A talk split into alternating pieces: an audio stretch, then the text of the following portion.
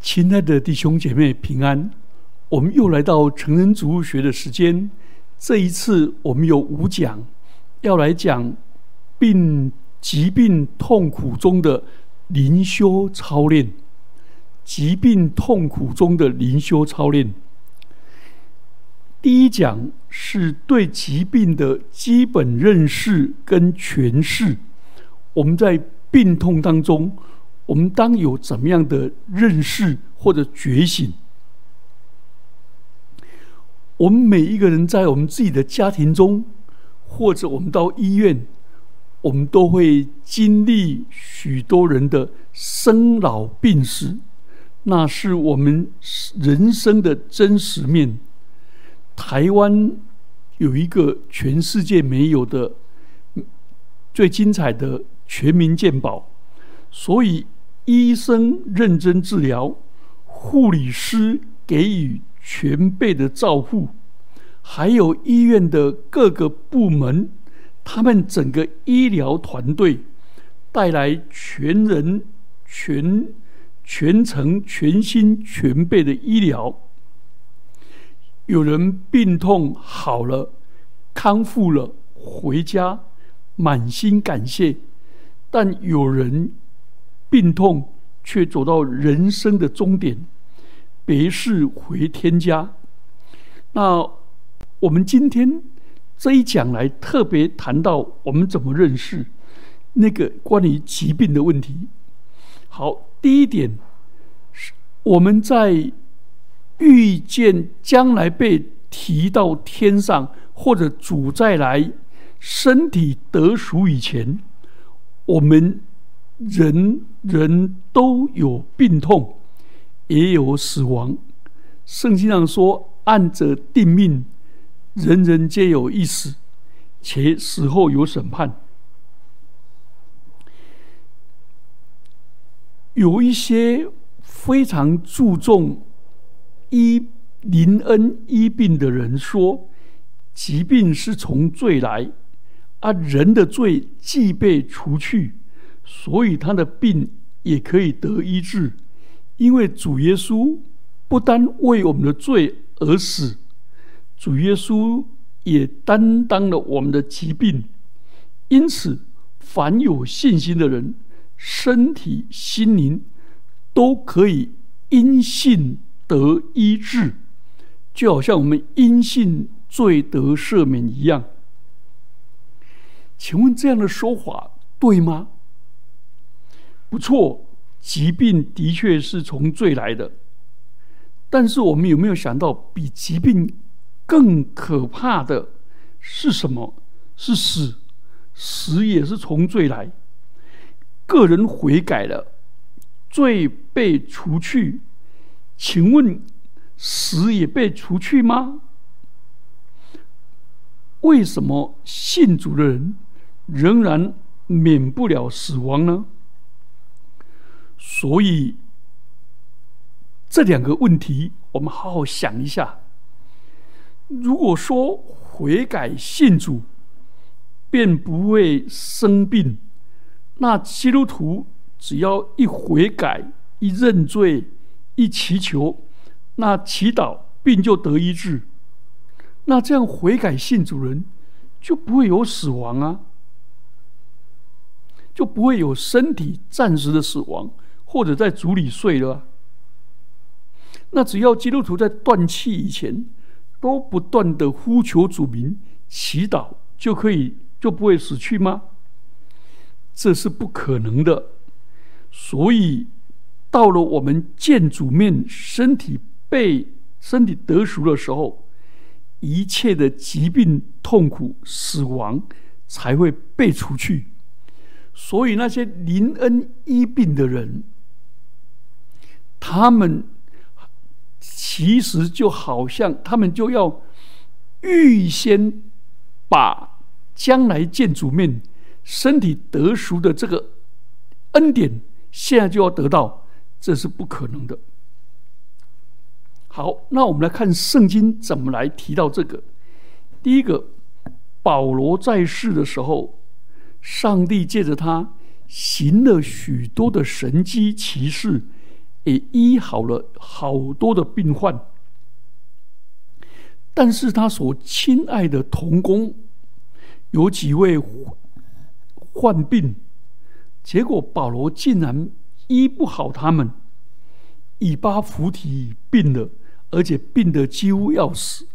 腓立比书二章二十五节到二十八节，保罗最亲爱的属灵的儿子提摩太，保罗也对他说：“提摩太呀，因你胃口不清，屡次患病，再不要照常喝水，可以稍微用点酒。”提摩太前书五章二十三节。保罗在提摩太后书四章二十节说：“特罗菲摩病了，我就留他在米利都。”所以，照着那些医病神医的人的说法，只要有信心就可以得痊愈。那这些这段经文怎么讲呢？保罗没有信心吗？以巴弗提、提摩太跟。特罗菲摩没有信心吗？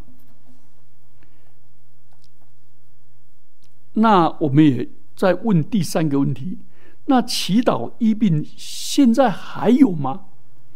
有，我亲眼看到，按手医病、祷告医病，病就好了。我相信上帝，昨日今日。直到永远，耶稣基督不改变，所以当年耶稣医治，现在也医治。啊，有人借着祷告就得医治，有人借着抹油得医治，有人借着按手就得医治，这些都是。但是请注意，并没有每一个信徒，每一个信徒病了。一祈祷都得医治，多蒙垂听啊，当然是蒙垂听了，但是没有多得医治。然后，并不是他们这些没有得医治的人没有信心，或者信心太小，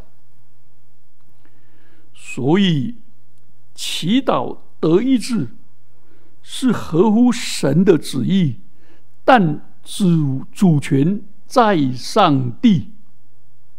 换句话说，如果上帝的旨意要他经历一段长时间的病痛才得痊愈，或者马上得痊愈，或者没有办法得痊愈，这些主权都在上帝。我们人要顺服。第四点，我们来了解。使徒时代，神借着使徒跟传福音的人，行了很多医病赶鬼的神迹。所以现在上帝仍然会这样做。可是，上帝现在把这种神迹医病的事情却不常见。马丁·路德、约翰·加尔文、约翰·威斯利、本人约翰、乔治·怀德菲尔、穆迪、斯布珍、艾宾·迈尔、坎贝·摩根，还有成千上万那些闻名跟不知名的福音的使者，他们都被上帝大大使用，引领千万人。归向基督，而且按着正义分解真理的道，教导栽培许多属神的人，为真道打美好的仗。但是他们却没有像使徒一样行了大神迹，医好很多的病人。不是上帝不能这样做，也不是他们信心太小，或者不够洁净。没有完全顺服，乃是因为这是上帝的给人的恩赐，所以上帝没觉得没有需要这样做。好，我们对病有一个基本的了解，尤其对林恩的这些医病，我们有一个全盘的了解以后，我们来了解疾病的生理意义。人一生病，我们总会寻找自己生病的原因，会一直问各种问题：为什么偏偏是我生病？我不是一直用健康的生活方式吗？哎，我不是很认真注意我的饮食、睡眠、运动跟心理的健康吗？我告诉大家，我们当中没有人能够免于不生病，即使我们的生活方式很健康，我们注意养生的饮食、均衡的营养，也有足够的运动、日晒、新鲜的空气，但是我们没有办法保证自己不受病痛侵扰。生病的时候，我们不仅有责任要去看医生，运用各样的医疗资源，我们也要运用属灵的资资源，在上帝面前醒察、祷告，然后深入自己的病痛。所以，疾病的时候，我们要问的问题是：第一个，我。的生活态度正确吗？生病是重新思考自己的生命，重新设定生命重点的契机。哎，我的病痛是否是否我忽略了一些事呢？是否因为我的工作压力太大，负担工负担太重，或者我的野心太大？那生病是不是我有一些上瘾行为？一直上网、划手机，一直坐整天，或者我有一些事情，有一些愤怒、痛苦压抑着，我忽略了心灵的信号，所以这些病痛，我到底给我的警讯是什么？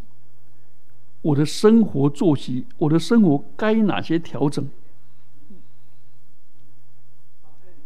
还有，病痛也使我想起，我对我的家人、对我的亲友、对教会的会友有哪些亏欠，忽略了他们。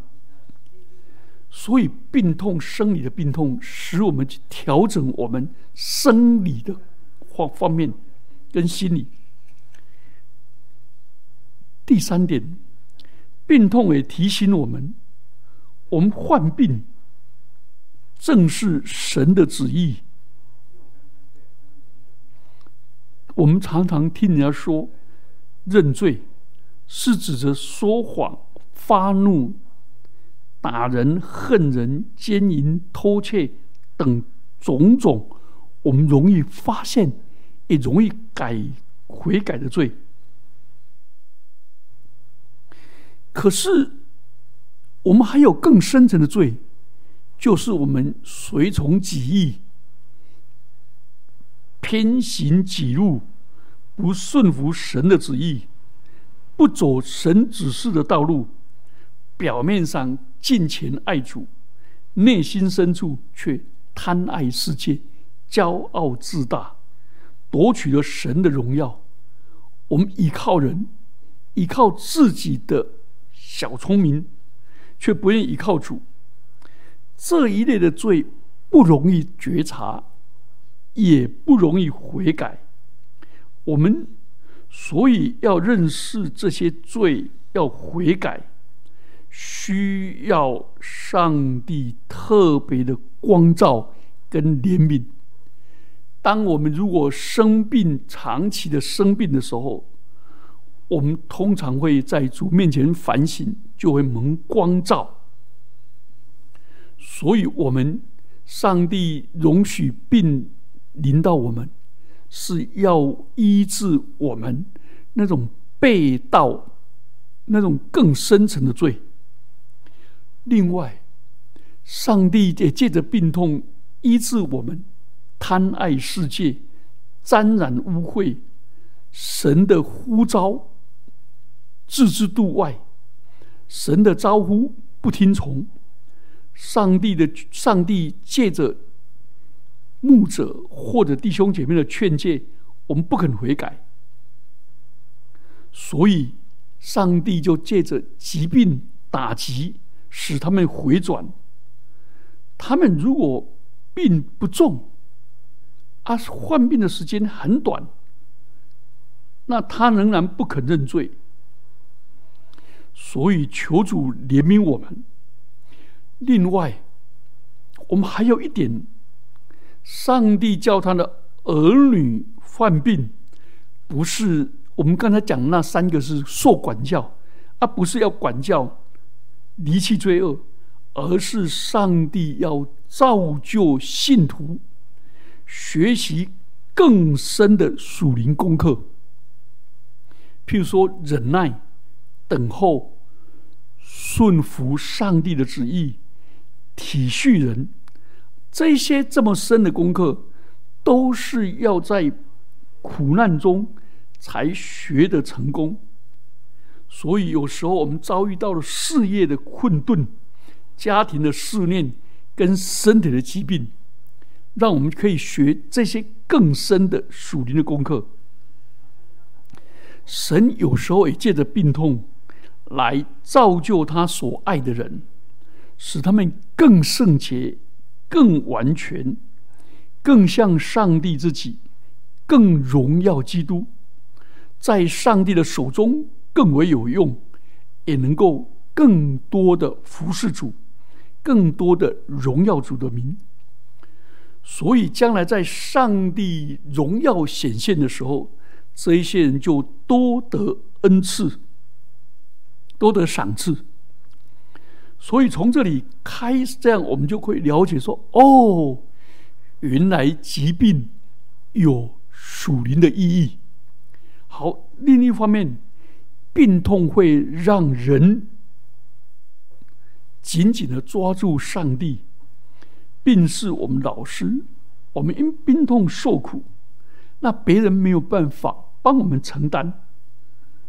但是我们透过读经、祷告、灵修，来紧紧的依靠神，我们就发现，我们不只需要医院的医师的助理治疗。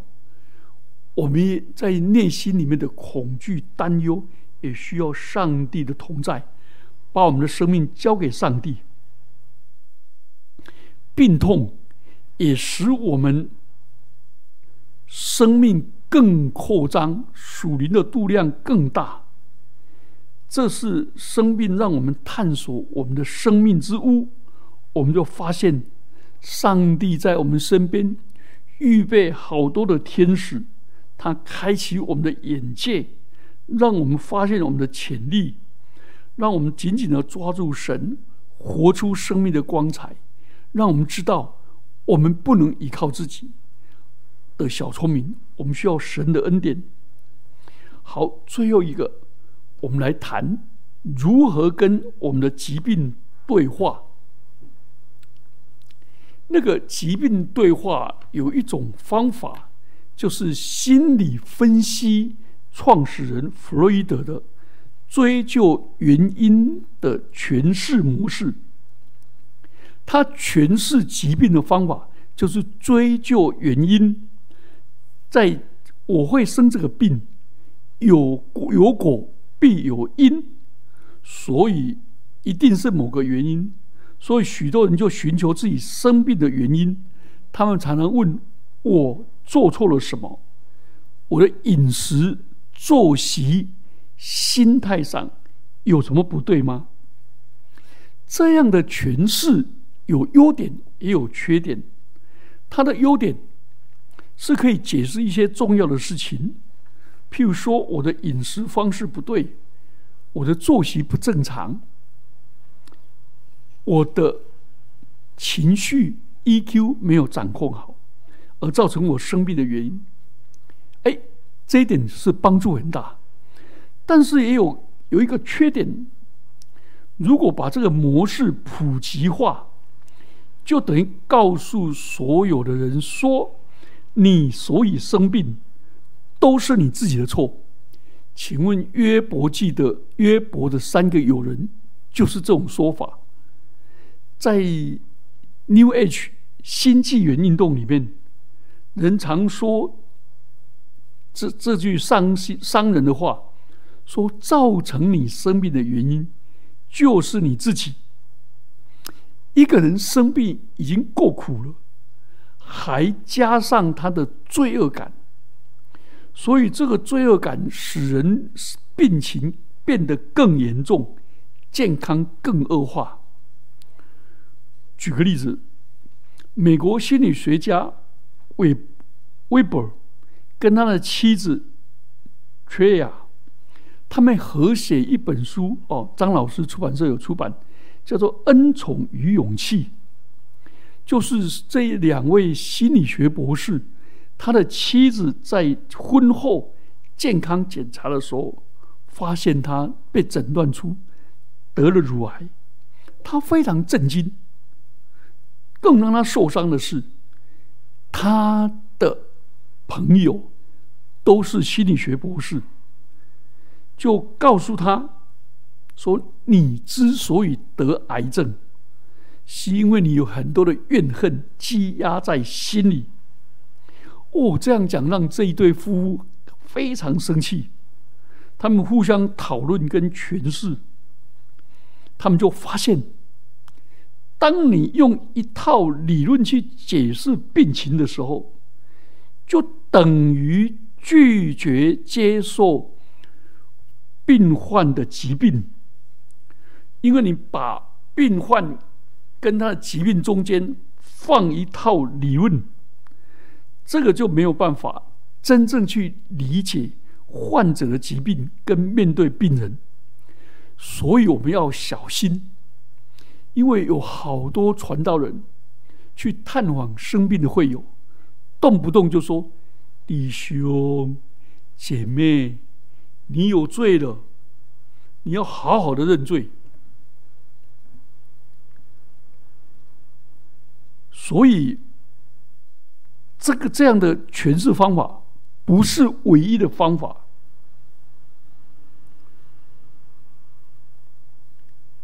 其实，我们应该禁止我们自己从过去找病因，因为我们不能改变过去。如果不断去追溯过去的病因，我们一定会被罪恶感撕裂自己。而且我们就会怪疚父母小时候没有怎么样，怪疚什么样？其实阿德勒说，我们人已经长大了，我们自己应该负责任，自己应该负责任，我们负起自己能掌控的就好了。过关于过去的事，我们不能掌控，就 let him go。另外一个诠释的模式是荣格，他那个目的诠释模式。我觉得这个比弗洛伊德更疗愈。荣格不问过去的原因，反而自己跟现在的疾病对话，对疾病说：“你到底要带给我什么样的启迪？”这样的话，我们就不用为用罪恶感来折磨自己，而是接受疾病，而且更有意识。更有更谨慎的生活，好改变我现在的生活的某些事情，而且更加聆听我的病痛所发的信息，要告诉我，然后使我未来走向健康医治的路。荣格也将他的目的诠释跟同时性产生连结。有时候心理跟身体的状况同时出现，但不一定有因果的关系。如果用因果去解释同时出现，那就非非常的荒谬。有位姐姐妹，她的肌肉拉伤，她说：“我的肌肉拉伤是心理造成的吗？因为他在打网球的时候，肌腱拉伤了。然后他说：是不是前一阵子我跟某个弟兄分手了，然后就产生这个？我觉得这两个没有没有关系。”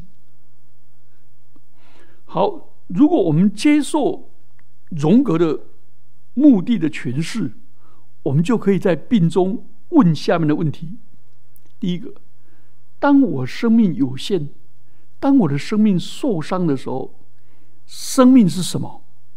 生命对我的意义是什么？我们也可以问：上帝想透过这个疾病告诉我什么？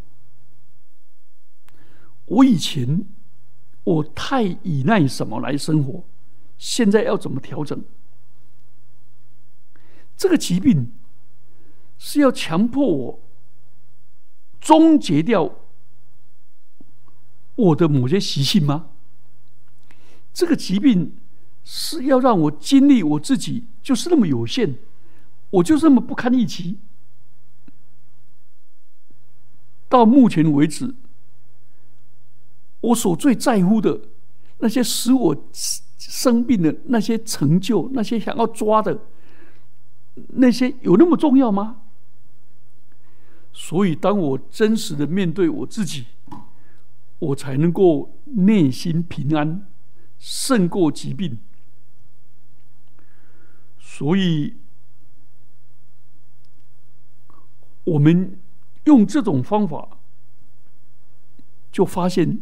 疾病，其实在邀请我们有意识的去生活。疾病是要透过疾病要传递生命的信息。我要怎么样了解？我怎么调整我的生活？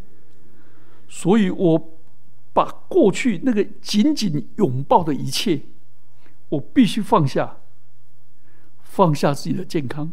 放下自己最在乎的工作职业，放下自己